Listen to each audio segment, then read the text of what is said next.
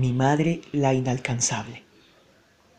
A las siete en punto quiero ver el cuaderno sobre la mesa de noche. Era lo que cada día le decía la señora Olma a su hijo de ocho años.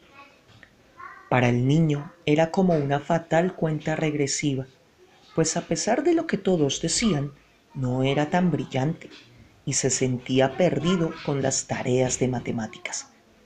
Sin embargo, muy puntual, entregaba el cuaderno antes de irse a la cama con un beso en la frente y una bendición. Que Dios y la Santísima Virgen guarden sus sueños. Él sabía que su madre era estricta y exigente como nadie que hubiera conocido, y a veces la percibía tan perfecta, ordenada e inteligente que se le antojaba inalcanzable, y eso le deprimía, haciéndolo sentirse poca cosa. Sin embargo, una noche el pequeño se sintió sediento y salió de la cama. Miró el reloj. Las doce. Es muy tarde.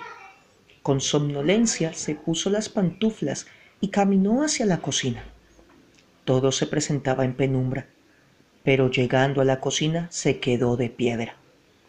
Sentada en una silla frente a la mesa estaba su madre leyendo, o al menos intentando con evidente dificultad, la tarea de español que para el chiquillo había sido pan comido. No se necesitó mucho para que el pequeño entendiera que su madre no leía muy bien.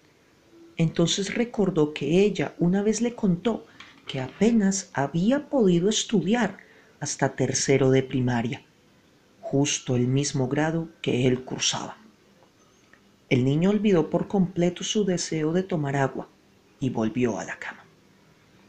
Al amanecer, tras levantarse, asearse y desayunar, y antes de partir a la escuela, el infante abrazó con fuerza a su mamá y, luego de un sonoro beso en la mejilla le dijo, Mami, gracias por estar lejos, pues así tengo un objetivo que perseguir algún día te alcanzaré.